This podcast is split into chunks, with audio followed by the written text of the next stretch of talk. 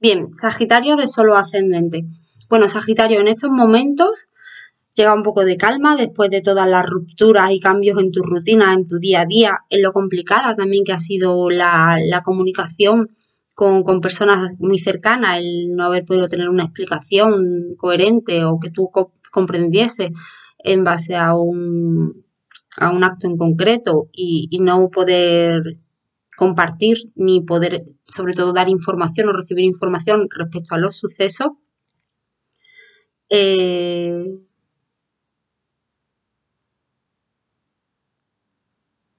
después de todo eso llega un momento en el que vas a encontrar un poco de calma, aunque aún se han podido ver tensiones eh,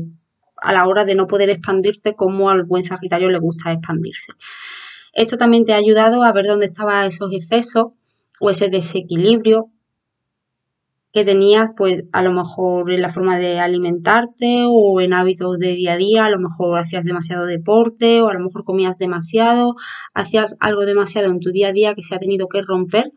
y eso te ha hecho ver que tenías hábitos pues que te estaban excediendo más de lo que, de lo que debiese. Bien, por otro lado, más en lo inmediato, a partir del 9 de julio y por seis meses, se va a abrir un nuevo ciclo en tus relaciones emocionales. Se va a poner sobre la mesa cuestiones como cuentas conjuntas, pagos de alquiler, vivir con, pareja o, involucrarse en,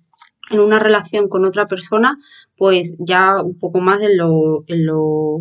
en lo que es la involucración, ¿no? Las parejas o la energía de pareja tiene varias fases. Está la primera fase, que es energía de casa 5, que es, pues bueno, el enamoramiento, el flechazo y a veces pues puede ir o puede venir.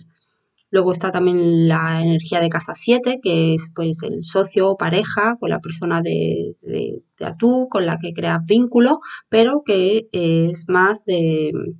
de cosas más superficiales con las que puedes generar un proyecto, puedes, incluso también puedes compartir, pero en tu caso la energía con pareja en este caso se basa en la casa 8. La casa 8 es cómo te transformas a través de un otro, es decir, cómo uno más uno realmente son tres y no dos,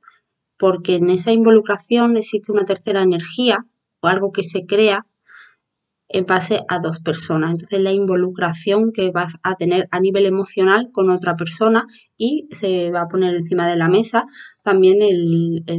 pues eso, cuentas conjuntas, también a lo mejor pedir un préstamo, un crédito conjuntamente a otra persona, porque es algo que hacéis dos personas, que os involucráis dos personas, pero que creáis una, una tercera.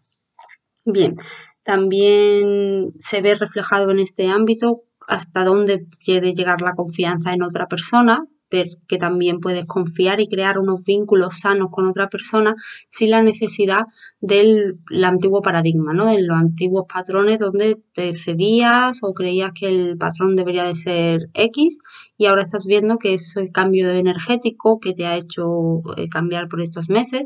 ves que puedes eh, crear vínculos con otra persona y arraigar tus raíces con otra persona desde un lugar mucho más sano. Bien, para esta y otras alineaciones puedes acceder a mi área de la membresía, donde puedes encontrar eh, las alineaciones previstas por semana en base a tu carta natal, que son mucho más exactas que solamente fijándonos en el solo en el ascendente. Así que te espero por allí. Que estés bien, Sagitario.